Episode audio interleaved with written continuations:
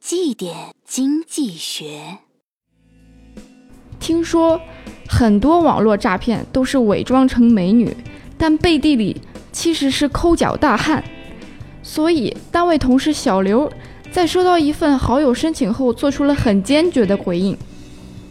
验证消息上写着：“哥哥你好，我是妹妹。”嗯，一看就是骚扰，直接拒绝。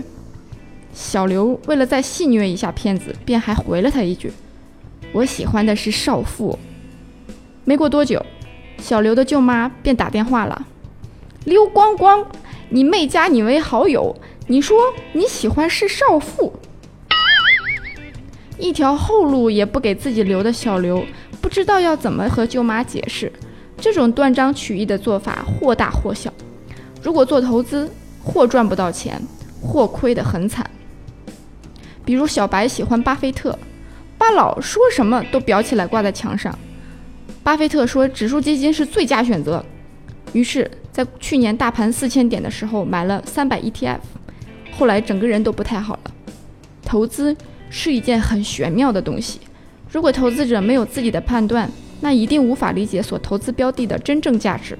所以，要通过现象看到价值本质，才能建立更长期的策略，且不受短期波动的干扰，这样也能更好的把握投资机会。更多内容，更多投资门道，请关注微信公众号“好买商学院”，教你聪明投资。